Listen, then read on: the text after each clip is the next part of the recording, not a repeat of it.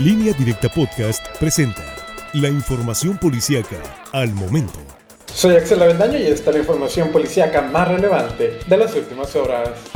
Un tren de carga embistió una camioneta en el ejido 20 de noviembre en el municipio de Ahome, dejando a dos personas con lesiones de consideración, por lo que tuvieron que ser llevadas a un hospital para recibir atención médica. El accidente ocurrió aproximadamente a las 3 de la madrugada de este martes, cuando los lesionados, de quienes no se conocen las identidades, viajaban a bordo de una vagoneta Mazda de color tinto. La camioneta circulaba sobre el Boulevard Centenario y al llegar al cruce con el libramiento del canal lateral 18, el conductor no cedió el paso al tren que lo embistió en el costado derecho de la unidad, proyectándola a varios metros del punto de impacto.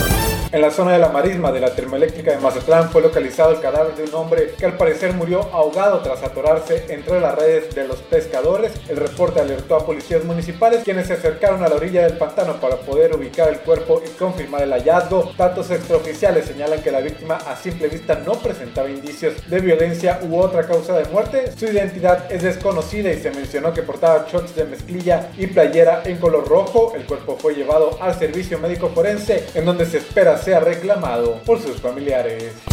Un hombre presuntamente armado asaltó una tienda departamental ubicada en pleno centro de la ciudad de Guasave, llevándose un botín de más de 4 mil pesos. Según las autoridades, a las 5 de la tarde de este lunes, un empleado de una tienda Coppel reportó un robo violento. Agentes municipales acudieron a realizar las primeras investigaciones y el denunciante explicó que minutos antes un sujeto que vestía camisa guayabera color rojo y un cubrebocas gris llegó a la tienda y lo amenazó con un arma que traía entre sus ropas, por lo que lo despojó de 4.400 pesos. El asaltante se dio a la fuga y no ha podido ser localizado.